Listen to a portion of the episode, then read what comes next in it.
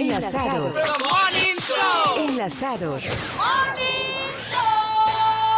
Somos 100.9.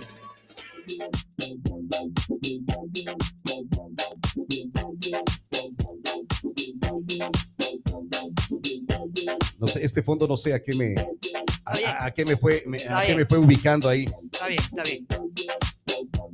Me fue ubicando para hablar de, por ejemplo, un lugar que va preocupado de el agua, el servicio que tenemos acá en nuestra ciudad. Uno de los principales eh, elementos que tenemos acá en la ciudad, ¿no? Así como toda tranquilidad, toda pureza, toda claridad. Hoy en Retumba 100.9. Primero el grato encontrarnos con el Marquito, ¿ah? Tantos años, tantos años después coincidimos en una cabina. Con el Marco andábamos, eh, si digo el, año van a decir, qué viejos han sido. Ah, éramos guambritos, éramos chiquititos ahí, ah, Eso. Bueno, vamos a darle la bienvenida. Está con nosotros desde la gerencia de EMAPA, la empresa de agua potable y alcantarillado. Está con nosotros aquí en Retumba 100.9 y pues le vamos a dar la bienvenida a- al estilo de enlazados. Así que Javier eh, no se vaya a espantar. Ya. Vamos, está con nosotros aquí en Retumba 100.9 desde la gerencia de la EMAPA, Javier Espinosa.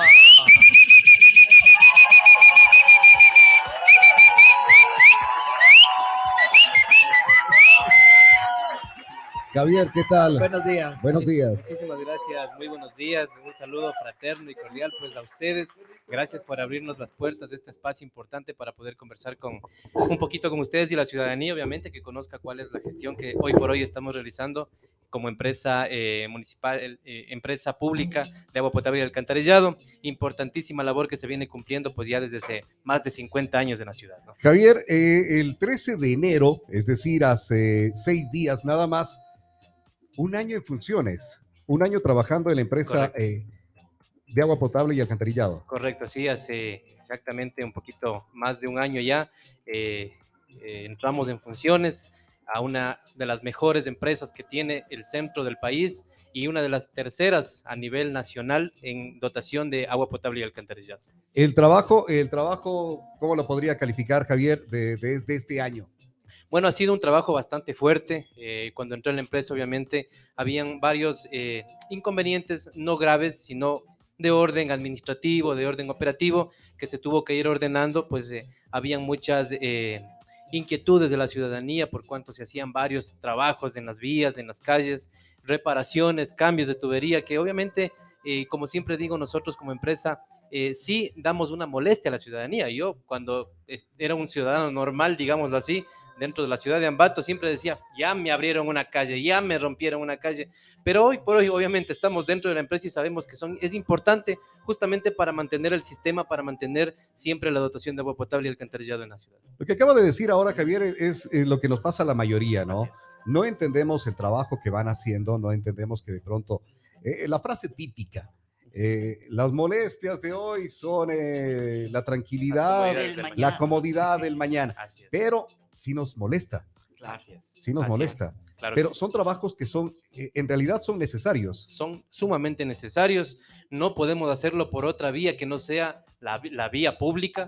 Eh, acordémonos de que tanto el alcantarillado como el agua potable están bajo la vía, bajo la vía de primero, segundo, tercer orden, siempre de acuerdo a donde estemos situados en la ciudad. Y eso obviamente implica, implican roturas, implican molestias, pero obviamente, no repitiendo la frase trillada, no, pero obviamente sabemos que si no hacemos eso, obviamente el futuro va a ser peor van a haber roturas, van a haber daños, van a haber desperdicios de agua, van a haber aguas negras que están saliendo en la vía y eso obviamente no queremos nadie.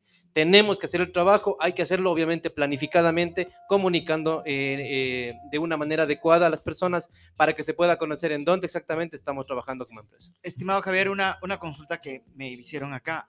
¿Por qué de mes a mes muchas veces cambia esta parte del pago de la, de la planilla del, del agua? Por, muchas veces dicen pago 3 dólares y el próximo mes me sale 17. ¿Por qué esta parte cambia? Justamente lo que le pasa a la ciudad en su contexto es lo que le pasa a una casa. Pensemos en que la ciudad en lo macro y en una casita en lo micro. ¿Qué es lo que le pasa a, a una, a una vivienda? ¿Y qué es lo que hemos encontrado nosotros normalmente?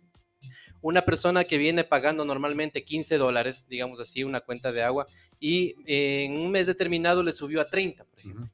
Y viene y me dice, señor gerente, yo gastaba 15 dólares y ahora eh, vengo y pago y me, me- me encuentro con la, con, con el- con la planilla de 30 dólares. Bueno, he consumido lo mismo, y es más, casi no he utilizado un baño, ya una persona se fue de la casa, etcétera. So, esas son siempre las, las inquietudes de la ciudadanía.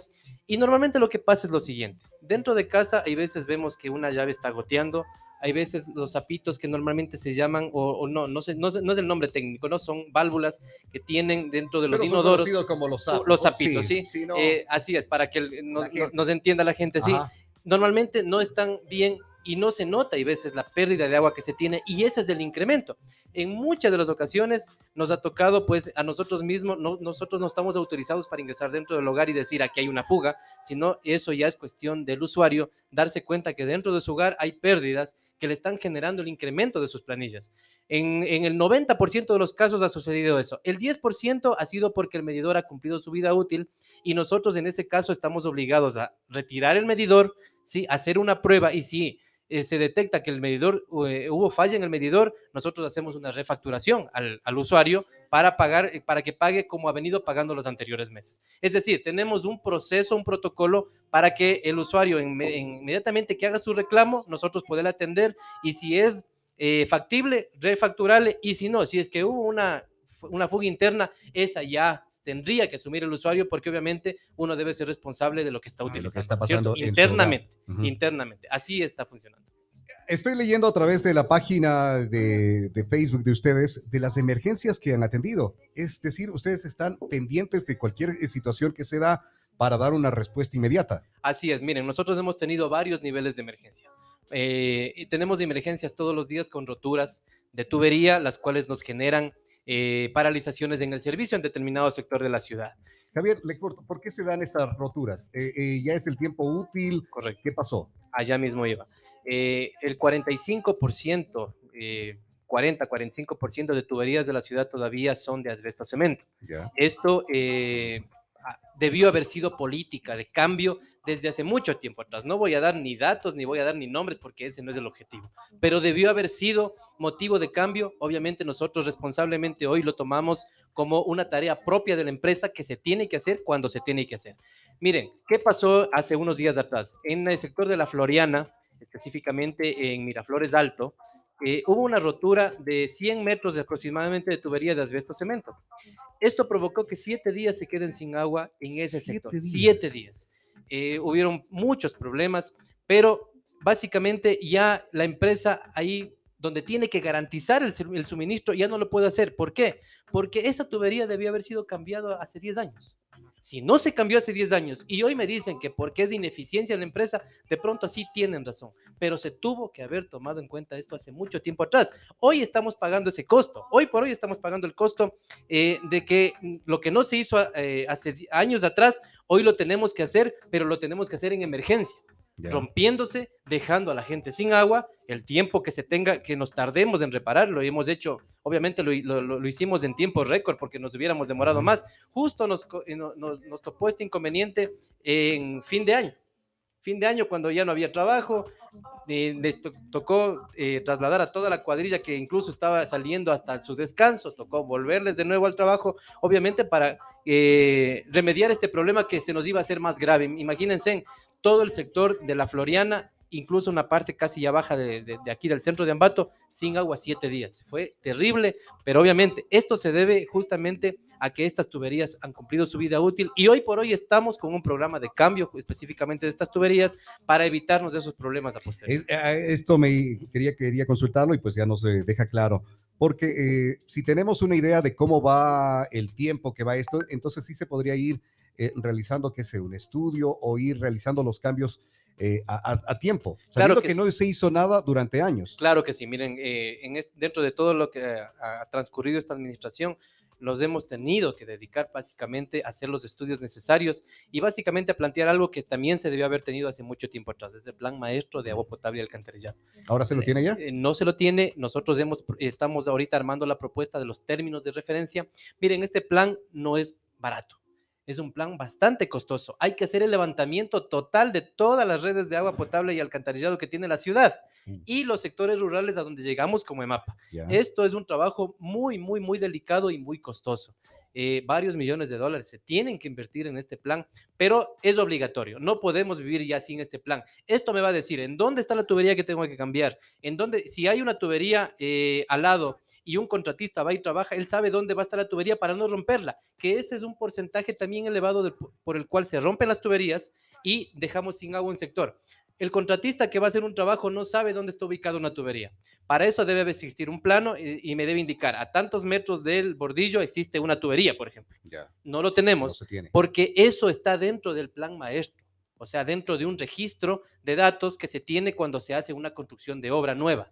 Queda registrado dónde está la tubería, de qué diámetro, cuánta presión, alcantarillado o potable, etcétera. Entonces, en eso estamos trabajando. La ciudad debe contar con eso, es decir, la empresa de agua potable y alcantarillado debe contar con ese estudio que se lo debió haber hecho a sí mismo hace mucho tiempo atrás. No voy a dar otra vez datos ni cifras porque realmente no sé a quién le toque o quién le, le tocó o le tocaba hacer este, este trabajo, pero vuelvo y repito, este es el costo que hemos tenido que pagar esta vez como administración.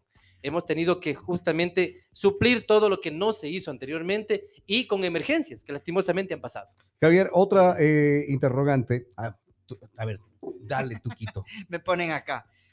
Deberían anunciar dónde están las tuberías de asbesto cemento, ya que son las que producen cáncer de estómago y es primordial cambiar esas tuberías. Correcto, justamente eh, la- el, Ministerio de Salud Pública siempre nos está nosotros recordando como empresa que nosotros, aparte del, del sello de calidad que sí tenemos y que contamos, y que nosotros garantizamos a la ciudad que eh, enviamos el agua, usted puede abrir el agua, eh, puede abrir el, grifo de su vivienda o si gusta de aquí mismo y puede tomarse directamente el agua sin ningún problema.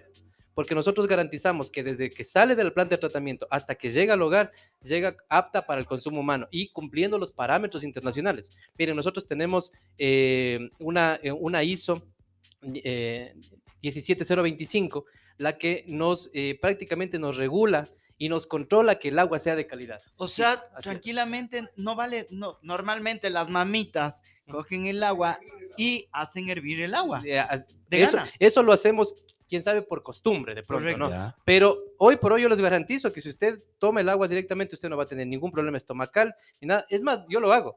En empresa lo hacemos. En empresa no compramos botellones, no compramos De hecho, absolutamente de nada. hecho, si le pasa algo el agua que se está... No, mentira. eh. No, no, el agua es totalmente garantizada en la ciudad de Ambato. Claro, eh, el esfuerzo que hacemos por hacer, por controlar que la calidad de agua sea eh, óptima, va en, en- en- en- en relevancia con la tubería que tenemos, ¿no Ya. es ¿cierto? Obviamente la tubería de cemento ya no está apta para la conducción de agua y es por eso que se la debe cambiar. Miren, nosotros tenemos ahorita un inconveniente eh, justamente por esta situación. En el sector de la avenida Los Chasquis, específicamente en, en- en donde, más o menos por donde está el- el- la plaza Simón Bolívar, estamos haciendo justamente el cambio de la tubería de cemento. Nosotros vemos que hay una problemática y tenemos que cambiar esta tubería. Desde el año anterior iniciamos un proyecto ahí. Obviamente, este cambio de tubería genera lo que conversamos al principio, genera la molestia La molesta. la molestia, porque en este sector es muy, un sector muy comercial. Justamente hace unos minutos tuve la llamada, porque estamos trabajando ahí, de unas personas que dicen, ingeniero, si usted nos ofrece que en una semana tapamos lo que está destapando, nosotros no nos vamos a oponer a que se cambie la tubería, si no, nuestros negocios van a fracasar. Yo pienso que hay que llevar un poquito más allá eh, el pensamiento, la razón y pensar de que si yo no les hago el cambio de tubería, sus negocios van a fracasar. Porque un momento determinado eso va a explotar, va a dañarse y se van a quedar sin agua, sin el líquido vital por muchos días, de pronto por semanas, y ahí sí no van a poder operar con sus negocios. Entonces yo sí les pido a las personas en donde estamos haciendo este cambio, primero la comprensión ¿sí? Las disculpas, en este caso como empresa, pero también la paciencia para saber de que lo que estamos haciendo justamente es por el bien del sector. Estamos cambiando una tubería que tiene 40 años de vida útil, que ya cumplió su vida útil, y estamos eh, cambiándola por una que tiene 60 años de vida útil. O sea, por 60 años más se van a olvidar del problema de agua ¿Y esto potable. lo van a hacer en todo Ambato ya? Sí, es un programa integral de cambio de esta tubería. Justamente a la pregunta que se hacía, ¿por qué no informamos dónde están las tuberías? Es porque justamente no tenemos ese dato preciso. Tenemos que andar explorando, rompiendo, verificando que realmente ahí hay una tubería de asbesto y ahí sí poder hacer el cambio. Cosa que no tendríamos que hacerlo si tendríamos el Si plan maestro. claro. Yo ya sé exactamente, puedo planificar los cuatro años de pronto, si así lo es, de una administración, en donde nomás voy a ir, voy a romper, cosa que usted, si usted vive, por ejemplo, eh, se me ocurre en Huachichico, usted sabe que de pronto en el 2024, en febrero del 2024, van a intervenir mi zona. Yo ya me preparo con un año de anticipación y sé que van a venir a dañar las calles, porque a la- a- hay que decirlo Eh, con su nombre. Para el trabajo Se se van tiene a que dañar. dañar. las calles para levantar la tubería, volver a poner una tubería que cumpla la norma y que cumpla los años de vida útil en este tiempo y pues yo pueda garantizarles con eso el servicio por muchos años. Una, una consulta, entonces, por eso es que todos los años pasa este proceso de dañar las calles y otra vez, no es lo que muchos ambateños pensamos, me incluyo, otra vez vuelven a, a romper, o sea, hicieron el año anterior y otra vez, No, no, no. es por esto. Es por esto, eh, se va escogiendo los sectores eh, planificadamente, se los va haciendo eh, eh, ordenadamente, de acuerdo al presupuesto también de la empresa, se van escogiendo y se van haciendo los cambios. Para nosotros sería óptimo hacer un solo plan, un, un plan Claro, eh, un macro, en donde digamos, ya en este año voy a hacer todo el sector norte de la ciudad. Sí, claro, en ese año va a haber un caos que usted no se imagina. Eh, eh, que es, caos por ejemplo, en el sector de los chasquis, donde están trabajando ahora, Exacto, donde se está trabajando ahorita, está generado un caos. está generado caos. está generando un caos, pero momentáneo. Sabiendo que esto, este caos que se está generando ahorita es para luego, pues voy a, quedar, voy a quedarme tranquilo. En mi sector ya intervinieron, tengo agua potable con tubería buena, tengo alcantarillado con tubería buena, me olvido del ¿Qué problema. tiempo más o menos es el que, el que se hacen este trabajo? Ya, ¿Qué verá, tiempo se demora? justamente esto es importante explicar. La- las personas, como no conocen el tema ya netamente técnico de fondo, eh, se cree que uno se excava, se pone la tubería e inmediatamente hay que tapar y Y y reponer con carpeta asfáltica o con hormigón. No es así el proceso cuando se trata de tubería de presión de agua. ¿Qué es lo que pasa? Yo excavo, hago la zanja a, las- a la a la altura que tengo que hacer para poner la tubería, luego relleno hasta la mitad y hago unas pruebas con agua. O sea, con la misma agua hago pruebas de presión, para ver, claro, que no hayan fisuras, que no esté mal unido o no las uniones no estén, eh, eh, estén bien ejecutadas, porque si yo inmediatamente tapo y mañana por ahí se quedó mal hecho, porque somos seres humanos, obviamente no somos perfectos, algo se nos va a escapar, tengo que volver a romper. Y eso, y eso creo que sí sería de, yo como ciudadano, eso sí criticaría. Claro. Que, a ver, usted ya viene, va arreglando y mañana se rompe de nuevo y tiene que volver a romper la calle para volver a arreglar la tubería. ¿Qué estamos haciendo? Entonces Claro. estamos gastando el doble, estamos haciéndole pasar tiempo a la persona donde al frente de su casa se dañó su tubería y etcétera, etcétera. Prefiero demorarme. Mire, esta operación más o menos toma. Yo abro la vía, digamos, abrimos 100 metros de vía. Estos 100 metros de vía me toman abrir unos dos días, ¿sí? Con romper asfaltos y sacarle y todo. Poner la tubería, un día. Pongo la tubería. Las pruebas me demoran entre dos y tres días. Eso tengo que hacerlo con varios equipos. Tienen que venir los técnicos de la misma empresa. Ya no lo hace el contratista. Nosotros verificamos que quede bien hecho con, la ayuda del fiscalizador de obra. Y ahí recién le damos la orden de tapar y de sellar.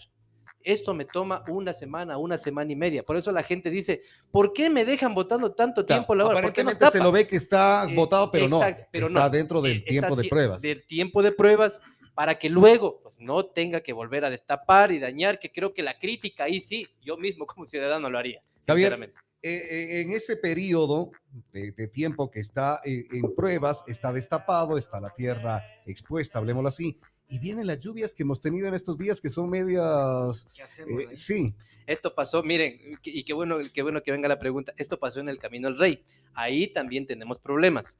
Ahí estamos haciendo en cambio el cambio de una tubería de alcantarillado sanitario.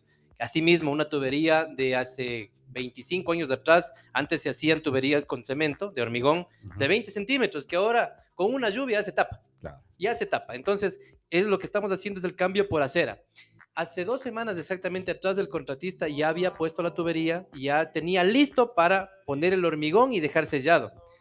Yo, sinceramente, hace mismo, hace, hace 15 días atrás le pedí a Diosito que por favor ya llueva porque estábamos en un problema tremendo de falta de agua. Y después Ya. Javier está. "Ya no juego". Oiga, créame que solucionamos un problema y nos metimos en otro. metieron, ¿no? ¿Por qué? El contratista tenía listo, compactadito, cae la lluvia, se lavó todo, Claro. se dañó todo y eso hasta el día de hoy nos ha repercutido porque no hemos podido tapar. ¿Qué es lo que pasa ahí? La gente dice, no, pues ya no llueve, ya tape rápido. No es así.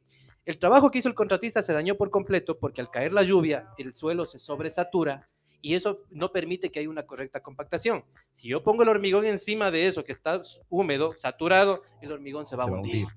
Y eso es lo que pasa normalmente en algunas obras que hemos visto de pronto ha pasado porque hay una excesiva humedad en el suelo. ¿Qué se le pidió al contratista? Disculpe nomás, ya es problema de, de las nubes, saque todo el material que puso y vuelva a poner otro material. Eso ya no está ni en los costos de mapa, pero sí en los costos de- lamentablemente de él. Nosotros no podemos predecir cuándo va o no va a llover. Entonces, hoy por hoy lo está haciendo, está sacando todo el material. Hubo eh, inconvenientes, la ciudadanía reportó de mapa y preguntaba, vea, ¿qué pasa? ¿Por qué tanto tiempo votado? No es que estaba votado. El contratista tuvo que esperar un tiempo que seque un poquito y luego sacar todo el material. Y hoy ya me pasé por ahí en la mañana, ya están poniendo la- el hormigón, ya le, le pedí, vea, no sabemos cuándo va a llover, hágalo rápido. Javier, Para que usted, no que, haya usted que ha tenido influencia ahí con eh, para el pedirle lluvia, así que cae, dígale que ya nos lleva un ratito. Claro. Créanme Mucho. que cuando no llovía ya me daba ganas de ir a hacer la danza de la lluvia ahí arriba. porque estábamos en una situación bastante complicada. Hace 15 días que empezó ya, empezaron las lluvias. Antes de eso estábamos ya empezando, en- ya estábamos entrando en un estiaje. Es Claro. decir, íbamos a empezar a racionar el agua porque no había. Obviamente todavía estamos con los caudales bajos en Chiquiburco, que es el, es el, el- el- el vaso de regulación más grande que tenemos hoy en el centro del país. Eh, estaba, están los niveles bajos, pero se pueden mantener y podemos seguir dando la, la dotación de agua. Esperamos que en los próximos días sigan habiendo más lluvias, especialmente en la parte En la alta, donde se sigue ya. alimentando. Que no estos- venga para estos- acá la Sí, sí, que, que se quede nomás ahí Ah, arriba. son bonitos los páramos. es bonita la vista para ahí arriba. Javier, eh, hace poco estuvo acá, ¿qué? Dos semanas, tres semanas será, eh, estuvo acá acompañándonos Javier Altamirano. Le de- decíamos una pregunta que le hicieron eh, a través del Tuco, de por qué no hacer, arreglar la piscina de acá de... A la piscina de de, la de la Yagüira. Y Javier nos respondió que eso, frente a la falta de agua potable en otros sectores, era más importante dotar de líquido vital a más sectores en la ciudad. No hablamos con él de qué porcentaje es el que falta eh, a donde llegue el agua potable. Javier tiene más claro, Claro, esto. claro que sí. ¿Qué lugares son donde falta llegar? Básicamente nosotros aquí en la ciudad de Ambato, el problema más fuerte que tenemos es en la zona norte. La zona norte está compues- compuesta por Atahualpa, Martínez, Cunchibamba, Unamuncho y parte de Izamba, que serían los Pisques. Estas eh, cinco parroquias eh, tienen un sistema que se denomina Quillán Alemania. Este es un sistema de impulsión, el cual hace cuatro meses atrás eh, exactamente nosotros le tuvimos que, eh, bueno, tuvimos que hacer un proceso de emergencia. Este, este, este sistema colapsó prácticamente, está dañado, se está bombeando agua así, pero a una capacidad menor. Esto hace, no sé si ustedes han escuchado de pronto, Martínez no tiene agua, Atahualpa no tiene agua, varios sectores de Cunchibamba no tienen agua. Justamente es por esto. ¿Qué es lo que pasó? He venido hablando de que ha habido cosas y ha habido, ha habido cosas que hacer anteriormente y no se las hizo. Este, este proyecto Quillán Alemania, el que está hoy funcionando, se lo realizó en el 2006. Es decir, ya tiene alrededor de 17, 18 años de, eh, de uso. Lamentablemente en ese tiempo no habían los materiales necesarios para hacer, no les culpo, ¿no? no pero no habían los materiales necesarios para hacer un proyecto que tiene una tubería de alrededor de 50, milímetros, eh, 50 centímetros de espesor, que lleva o que soporta una carga de 300 PSI. Más o menos vamos a, comparar eh, la presión que tendría eh, un neumático de una llanta, de, un- de una cargadora frontal, la más grande que pensemos. ¿sí? Una presión excesiva que si no es el material correcto, se revienta. Es lo que pasó. Se dañó la tubería, es una, es una tubería que fue confeccionada con láminas de acero varoladas que se les da la forma de tubería, ¿sí? Que no es la correcta para este tipo de trabajos, para soportar presión. Esta está prácticamente, parece una flauta. Por todos los lados se sale el agua, Uf. sí, se sale el agua. Y más que eso, con las últimas lluvias del mes de agosto, las que pasaron en, en el año anterior, se dañaron unos anclajes porque esta tubería está colocada en una, en una pendiente de alrededor del 75%, Ya. que es bien inclinado Inclinado. bien inclinado, los anclajes se dañaron, prácticamente la tubería está en el aire. Por eso decidimos eh, declarar esta zona en emergencia, de emergencia eh, tanto de infraestructura como de dotación de agua potable, y hoy por hoy estamos construyendo el nuevo sistema, un sistema paralelo ya con una tecnología mucha más avanzada, con un nuevo estudio que se lo hizo en esta administración, y vamos a solucionar el problema de la zona norte. ¿Qué es lo que pasa en la zona norte? Eh, por ejemplo, en Atahualpa, la parte alta de Atahualpa tiene agua solamente dos días de la semana. Imagínense, aquí nos quedamos cuatro horas y nos Oh, revientan los claro. teléfonos de la empresa. Claro. Allá nos dejamos prácticamente cuatro días sin agua y ya se imaginará cómo vive. ¿Qué, qué, hace, esa zona. ¿Qué hace la gente en ese momento? Bueno, en Porque ese momento. Como usted dice, nosotros aquí Sí, sí. sin una hora y sí, estamos. estamos- Prácticamente, mira, yo creo que no es el problema de ahora, este problema viene desde hace mucho tiempo Claro. atrás. Yo creo que hasta, creo que ha llegado el punto que la gente se ha acostumbrado un poquito a que solamente me venga uno o dos días del agua. Eso para nosotros tampoco no es ninguna gracia, no nos ha hecho ninguna gracia, desde luego. Es una preocupación latente, por eso hemos invertido 4.3 millones de dólares para hacer el nuevo, eh, el sistema paralelo, el nuevo, que hoy por hoy se está construyendo por el régimen de emergencia. ¿Para qué? Una, para mejorar la infraestructura y otra, le estaban faltando 50 litros por segundo. ¿sí? Si nosotros, si nosotros podemos dimensionar eso, 50 litros por segundo, con 50 litros por segundo yo doy dotación de agua potable a unas 25 mil personas. Entonces, podemos dimensionar cuánta falta o, o cuánto caudal nos está faltando y a cuántas personas no estoy sirviendo por la falta de ese caudal. Con este proyecto estamos, estaríamos llegando de 120 litros que hoy por hoy está mandando el sistema a 170 litros y estaríamos cubriendo la demanda actual, la que necesita hoy por hoy la zona norte. Pero todo esto tiene demanda actual y demanda futura. ¿Qué va a pasar en el futuro? A mediano plazo tenemos el proyecto de Tilulún Atahualpa. Este proyecto va a llevar 90 litros por segundo más, es decir, estaríamos en los 260 litros por segundo. Y la solución a largo plazo, que en esta administración también se lo ha hecho y se lo ha hecho mediante consultoría, vamos a traer eh, 500 litros por segundo del río El Golpe. Este proyecto que tenía más de 40 años en estudio, que nadie se atrevía a irse, ni siquiera a pisar el territorio, nosotros ya lo hemos hecho, están por entregarnos la consultoría. Este proyecto va a costar alrededor de 45 millones de dólares, pero va a ser muy necesario para el futuro de la zona norte y parte de la zona central. Qué bueno, qué bueno. Y así eh, nos hemos estado enterando de parte de lo que va realizando la EMAPA. La EMAPA tiene que tiene el trabajo con, a ver, en estos días se nos dio esta, esta, este interrogante con la planta de tratamiento de las viñitas.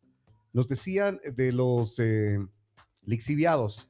¿Qué es lo que está sucediendo con esto? Que están saturados, que ya no saben dónde ponerlos, que esto. Directamente la EMAPA, que es, nos pueden dar el dato. Claro que sí. Bueno, yo no voy a dar ni el nombre ni el día, pero yo escuché a algún candidato por ahí que decía que la planta de tratamiento no está funcionando al 100% y que el municipio no le ha entregado todavía en mapa la planta de tratamiento. Bueno, yo sí quiero aprovechar este espacio para indicar que esto no es verdad. La planta de tratamiento de aguas residuales que está ubicada en el sector de las viñitas está funcionando al 100%. Eh, trata alrededor de 570 litros por segundo. Incluso estamos tratando aguas residuales de la industria, que no deberíamos hacerlo, pero obviamente estamos ya eh, tratando de solucionar esto para que en el futuro no se dañe la planta. Esto provocaría daños. Estamos conversando con la industria, estamos con, eh, conversando con el gobierno provincial, quiénes, que, quiénes son los que regulan de alguna manera estas descargas industriales y estamos llegando a acuerdos. Tampoco podemos decirle al, a la industria, vean, cierren sus Lanford Ujú, y váyanse nomás, pues si es el motor que mueve la ciudad. Claro. No podemos hacer eso, pero obviamente eh, hemos tenido un acercamiento muy un bueno consenso. muy bueno y estamos logrando de que bajemos un poco las cargas de los metales pesados que son los que más dañan la planta de tratamiento y ellos se han comprometido en bajar esa carga y obviamente progresivamente llegar a lo que nos dicen las normas, ¿no? Las normas nos dan unos parámetros con los cuales nosotros como, como empresa podemos recibir esas descargas. Está funcionando al 100% la planta, nosotros tenemos el 100% de la operatividad como, como eh, mapa eh, desde el año 2020, desde diciembre exactamente 2020 recibimos eh, la planta de tratamiento para el manejo total y hoy por hoy lo estamos haciendo. Empezó con 350 litros por segundo y hoy estamos tratando ya 570, devolviéndole al río Ambato los 570 litros por segundo profundo, pero un agua ya eh, y, y sería apta incluso para riego. ¿no? Eh, Sí. Sí. Eh, ¿Y qué es lo que sucede con los eh, sedimentos? Sí, correcto. Esta planta, al ser integral, eh, trata los lodos. ¿sí? Ya. Hace un tratamiento de, lo- de lodos, eh, se lo hace, eh, se lo calienta al final y esto pasa a un patio donde hay un patio de secado de lodos. ¿Qué, es, qué es esto? El- el- el- ya, estos son los lodos que quedan del tratamiento de las aguas residuales, ¿sí? Son lodos, son fangos, mejor dicho.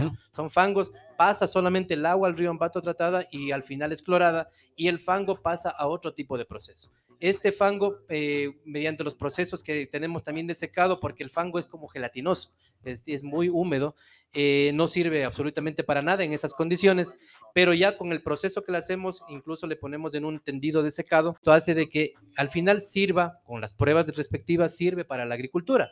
Gran parte de esto se están llevando los agricultores, no les cuesta absolutamente nada. Obviamente luego habrá que hacer un plan de negocios porque tiene que de alguna manera sostenerse la, la- e- esta planta de tratamiento. Hoy por hoy no les cuesta nada y una muy pequeña parte se está yendo a Guitza, ¿no? A- al, al- al relleno sanitario o cuando está bien seco, pues a la escombrera que está ya a- aperturada para, para, para estos temas. Javier, ¿no? la última pregunta para ya terminar. Este, este proceso de las aguas residuales del curtiembres, textileras y todo eso, ¿qué pasa con esa agua? Porque a la final, muchas de las empresas votan al río Sí, definitivamente hoy por hoy está directamente eh, yéndose a la planta de tratamiento. Eso ha sido una preocupación latente. En, en- en- hace unos días atrás tuvimos una reunión con eh, varios eh, representantes de las curtiembres, más que todo, porque ujú. curtiembres y textileras son las que más contaminan sí. en este sentido. Ellos están preocupados. Yo quiero agradecer y, y aprovechar este espacio también para agradecer a sus representantes que sí se están preocupando por, eh, por bajar estas cargas, ¿no? Estas cargas de metales pesados que traen sus aguas residuales.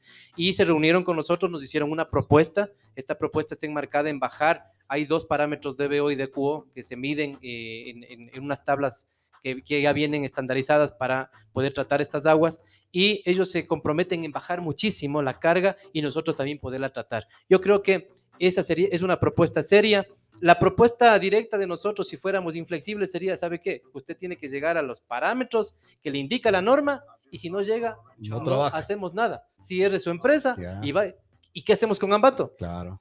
Si de eso prácticamente se mueve mucha economía dentro de la ciudad, obviamente la propuesta también estuvo también el doctor Altamirano, estuvo el señor alcalde, estuvo dentro eh, de ese conversatorio, él había pedido de que de alguna manera poderles ayudar y que este, este, e- este bajar de, de lo- o, o este decremento de los metales pesados sea progresivo sea con el tiempo, ellos tienen que invertir muchas, eh, mucho dinero para poder hacer sus pretratamientos y podernos dar las, las descargas adecuadas. Entonces, obviamente, mientras se van reactivando, miren, estamos saliendo recién de la pandemia. No es que hemos salido del todo. Las empresas están reactivando y ahorita ponerles multas porque no cumples. Eh, cerrarte la empresa porque no cumples, ¿de qué reactivación hablaríamos? ¿No es cierto? Claro. Por otro lado está el medio ambiente, tenemos que cuidar el medio ambiente, pero tenemos que ser flexibles y tenemos que ir a la par del crecimiento de cómo eh, la, la- la ciudad y cómo su industria está creciendo. Entonces, en ese sentido, yo creo que el señor alcalde ha sido muy claro y ha sido muy específico. Tratar de ver la mejor forma de que las empresas puedan ir cumpliendo, pero progresivamente, Perfecto. a fin de que en un futuro próximo puedan llegar a los estándares ya adecuados. Perfecto. Nos quedó claro entonces también eh, el último tema que teníamos para conversar con el ingeniero Javier Espinosa sobre lo que va con esta planta de tratamiento que sí está funcionando Totalmente. y está hecho cargo ya directamente Sí, sí, la empresa eh, EMAPA. Así es. Muchísimas gracias, eh, Javier. Gracias. Pronto tendremos una nueva visita suya por acá a los estudios de la radio para comentarnos nuevas actividades que vaya desarrollando la EMAPA. Así es, miren, yo eh, antes de despedirme quisiera que me regalen unos dos minutitos más.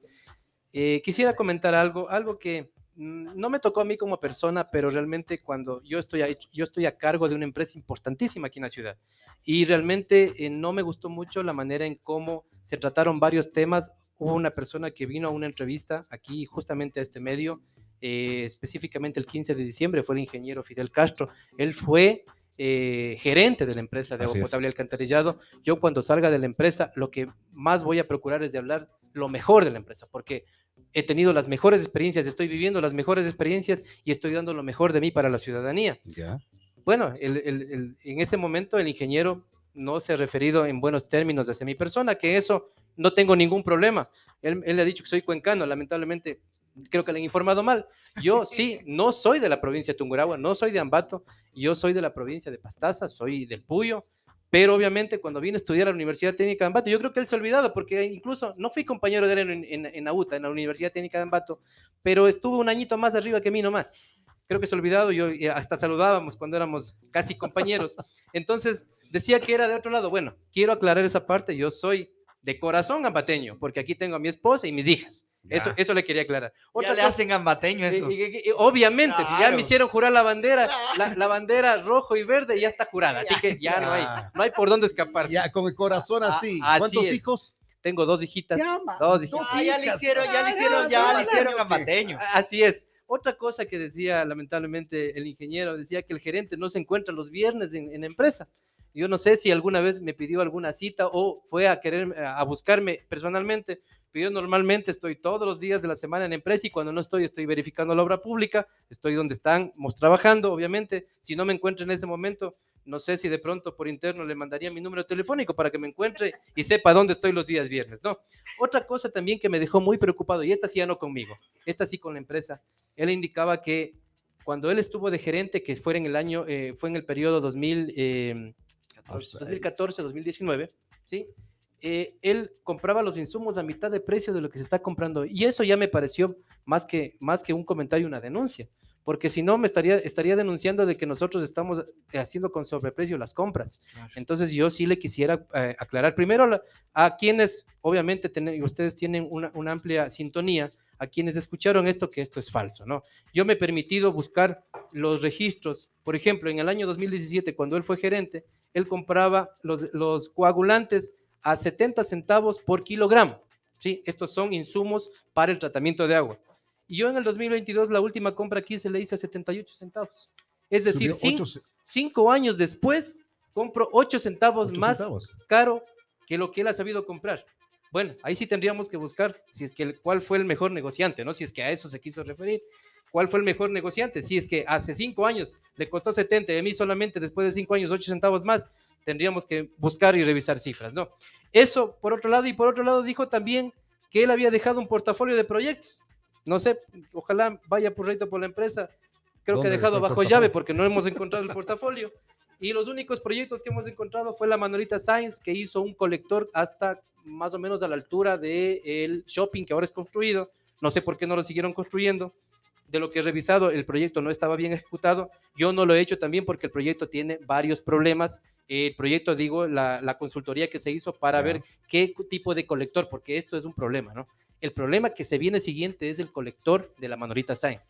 Está a punto de, de- de- de prácticamente colapsar. Se dañaría toda la arteria principal de la Manolita Sainz y esa es una arteria muy concurrida por, la- por la- por- por los vehículos y por el mismo tema económico y daría muchos problemas. Lo estamos revisando el proyecto, lo estamos arreglando porque un proyecto que estaba mal ejecutado. Tilulón Atahualpa, que le acabé de nombrar, que es la Ujú, solución ujú. a mediano plazo, quedó hecho a medias, nosotros lo hemos terminado prácticamente, si es que a ese proyecto se refería, ya lo terminamos, ya está bien hecho, ahora sí lo vamos a contratar, ¿sí? Y el, eh, hay un proyecto que lamentablemente ahí sí, no sé, van a tener que responder, ¿no? Porque es un proyecto que hicieron en eh, Cunchibamba sobre una exploración de aguas subterráneas. Yo creo que lo que pensaron es en arreglar el tema de la zona norte. Dieron supuestamente la solución para 800 familias en la zona norte. Se construyó un pozo profundo, pero lamentable, se invirtió un millón de dólares, pero lamentablemente hoy por hoy la Contraloría está en la empresa y nos dice que tiene arsénico. O sea, agua que no se puede utilizar. Lamentablemente aquí hay un millón de dólares invertido. Entonces, si me hablaba de ese proyecto, ese sí no le quiero ni buscar, porque ahí sí hay problemas. Ese, ese tienen que ir a resolver. ¿Por qué? En la exploración. Miren, cuando se hacen exploraciones profundas, lo primero que se hace son pruebas. Si es que esa agua no me sale apta, yo ya no sigo construyendo. Si, no, si tiene arsénico, ya no sigo construyendo porque le voy a matar. El arsénico mata a la gente, es un Así veneno. es, así es. Entonces, yo ya no, tuve que seguir construyendo, lo construyeron, instalaron bombas, instalaron todo y después se dieron cuenta que tenía arsénico. Ahorita hay un millón de dólares en juego en empresa, que se, que se hizo ese pozo y hoy por hoy, lamentablemente, no sirve. Está inutilizado, están gastados un millón de dólares en vano. Entonces, si es que, si, votados prácticamente. Entonces, esto yo, discúlpeme, que tenía que hacerlo, no solamente por temas personales, pero sí por temas empresariales. Yo cuando salga de la empresa he de hablar lo mejor de la empresa. No he de ir a decir, fui el mejor gerente, pero hoy por hoy hay problemas. Más bien es de ayudar porque con la experiencia que uno sale obteniendo de esta empresa, yo creo que hay que ser propositivos y a la persona que esté, a cualquiera que esté ahí, más bien ayudarle con las ideas de pronto que se tuvo. Si es que hay algo malo, llamarle internamente por teléfono y decirle, ¿sabes qué? Te conocí algún momento, ¿sabes que hay esto? Y si hay que cambiar esto, te digo, y si lo quieres tomar, tómalo o no lo tomes. Claro. Pero decirlo abiertamente, así yo creo que no está bien. Así que, más bien, mil disculpas al ingeniero Fidel Castro, pero estas son las precisiones que yo le quería dar el día de hoy. Yo les agradezco muchísimo el espacio. eh, estaré gustoso de venir. Más bien, gracias por abrirme las puertas. Siempre, pues, ya dejando de lado esto, ¿no? Ya una vez aclarado esto, yo creo que es importante seguir comunicando a la ciudadanía todo lo que se va haciendo, que se conozca cuál es la causa de los problemas viales, que genere mapa y que nos tengan también un poquito de paciencia, ¿no? Y que las cosas se está haciendo bien y se les está haciendo pues con, miras a que los problemas se solucionen en la ciudad. Perfecto, muchísimas gracias. Con nosotros estuvo el ingeniero Javier Espinosa y dijo claro algunos datos de ahí, ¿no?